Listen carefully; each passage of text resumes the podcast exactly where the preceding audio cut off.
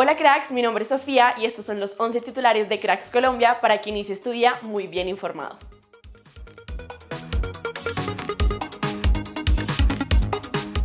Linda Caicedo, Natalia Giraldo y Gisela Robledo lideran la convocatoria de 21 jugadoras que fueron llamadas por Carlos Paniagua para jugar el Mundial Femenino Sub-20 que se hará del 10 al 28 de agosto en Costa Rica. Además, se jugó un partido amistoso contra la Sub-16 masculina de Millonarios en el que perdieron 1-0.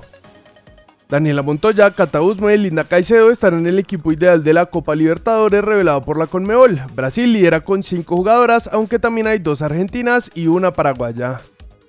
La Federación Colombiana de Fútbol anunció los nuevos técnicos de las selecciones juveniles masculinas. En la sub-15, Jorge Serna estará al frente, mientras que en la sub-17, Carlos Ramírez será el nuevo director técnico.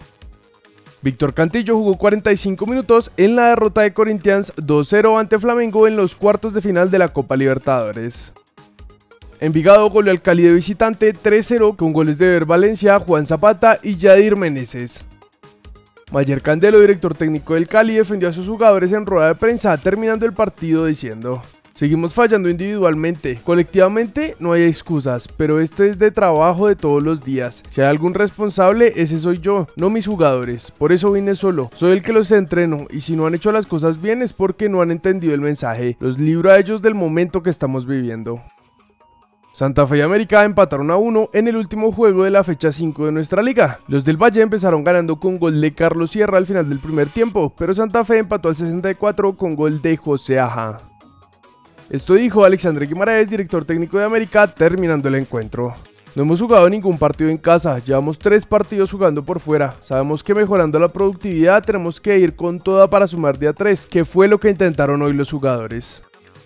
Terminada la quinta fecha de nuestra liga, así están los primeros 8 puestos de la tabla. Millonarios es líder con 11 puntos, seguido de Unión Magdalena con 10, 11 Caldas con 9 y Junior con 8. Más atrás están Pasto, Alianza Petrolera y Jaguares con 7 y cerrando este grupo está el Pereira con 6. Iron del Valle es el líder de goleo con 5 tantos, seguido del Caballo Márquez con 4. Y en la tabla de asistencias hay un empate entre Harrison Mojica y Robinson Flores con 4.